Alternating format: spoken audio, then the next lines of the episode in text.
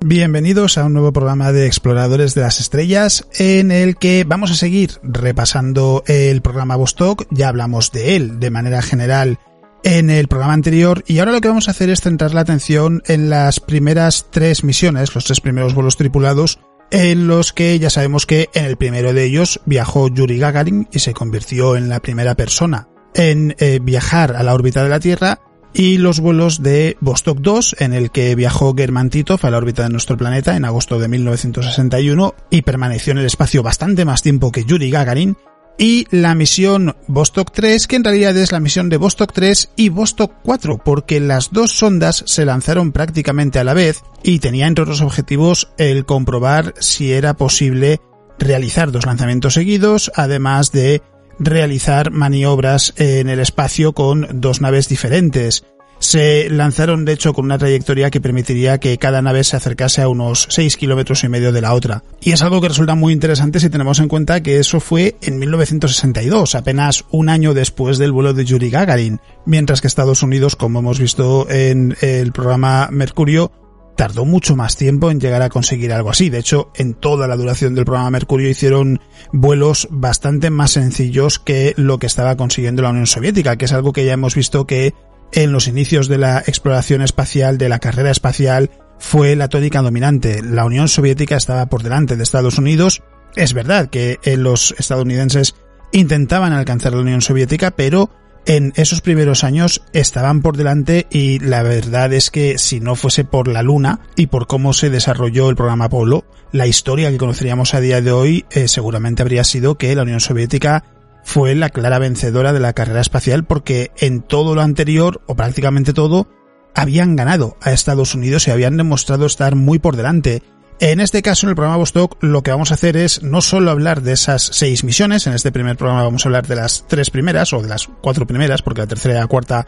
fueron conjuntas, también vamos a hablar de Yuri Gagarin y de Valentina Tereskova, que fueron respectivamente el primer hombre y la primera mujer en orbitar alrededor de la Tierra y que tienen un lugar especial en la historia de la exploración espacial, exactamente del mismo modo que lo tiene, por ejemplo, la tripulación de Apolo 11 al convertirse en los primeros seres humanos en viajar a la superficie de la Luna y también, lógicamente, exactamente del mismo modo que lo tendrá la tripulación que, si todo va bien, en algún momento a mediados de la década que viene, hacia 2035 es cuando se comenta que podría suceder, se convertirá en la primera tripulación, los primeros seres humanos que toquen la superficie de otro planeta. Y lógicamente son figuras en las que vale la pena invertir algo de tiempo para charlar sobre ellos y conocer cómo eran, qué impacto tuvieron sus misiones. Y en este caso también quizás nos puede servir para prepararnos a nosotros mismos sobre lo que está por venir en cuanto a que ver astronautas de nuevo en la Luna con el programa Artemisa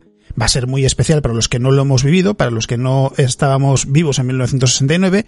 pero ya ha sucedido anteriormente, ya ha habido una tripulación que ha sido la primera en llegar a la Luna. En Marte no, en Marte no ha sucedido, así que viviremos, si todo va bien, ese primer vuelo de eh, seres humanos a la superficie de otro planeta del sistema solar y podremos ver en ese momento, cuando llegue dentro de todavía unos cuantos años, qué impacto tiene en nuestra sociedad e incluso, ¿por qué no?, compararlo con el impacto que tuvo, por ejemplo, el vuelo de Yuri Gagarin o Valentina Tereskova en la Unión Soviética y en el mundo. En aquella época, a mediados del siglo XX, ya tirando hacia finales, porque fue algo que hasta ese momento parecía muy difícil que se pudiese convertir en realidad. Y de hecho, lo veremos también en los programas posteriores, cuando hablemos de la exploración espacial en los años 70 el hecho de que en 1969 ya hubiese seres humanos en la Luna, aunque fuese durante unos días, les llevó a imaginar un futuro con un progreso tecnológico y también en cuanto a lo que es exploración espacial muy acelerado hasta el punto de que imaginaban que a lo mejor en los años 2000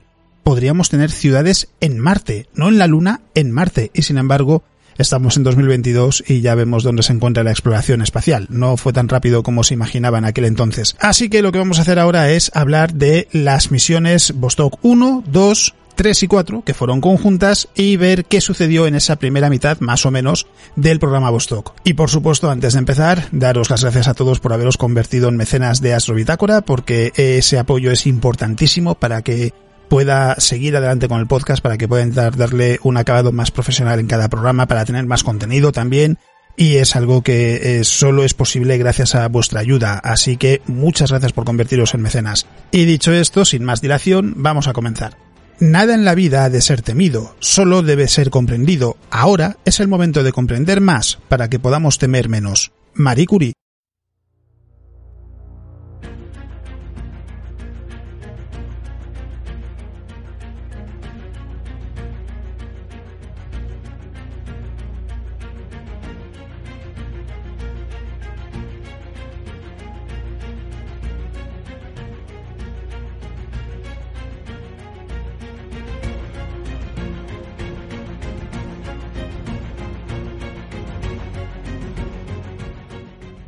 Y lógicamente vamos a comenzar hablando de la misión Vostok 1, que fue el primer vuelo espacial del programa Vostok y fue el primer vuelo orbital tripulado en la historia del ser humano. Lo que se utilizó fue una cápsula Vostok 3KA para eh, llevar a Yuri Gagarin al espacio. Se lanzó desde el cosmódromo de Baikonur el 12 de abril de 1961 y fue, por tanto, la primera persona en alcanzar la velocidad necesaria para entrar en órbita del planeta, es decir, velocidad orbital y ser el primer ser humano en completar una órbita alrededor de la Tierra. El vuelo en sí fue bastante simple en cuanto a que fue una única órbita alrededor de la Tierra y su distancia mínima a la superficie del planeta fue de 169 kilómetros. El vuelo fue breve, duró apenas una hora y 48 minutos desde el lanzamiento hasta el aterrizaje y Yuri Gagarin se eh, separó de la cápsula, descendió con su propio paracaídas después de lanzarse a unos 7 kilómetros de altura sobre la superficie cuando regresaba a la Tierra. Y ya hablamos en el programa anterior en el que repasamos el programa Vostok en su conjunto de todo lo que fue el proceso de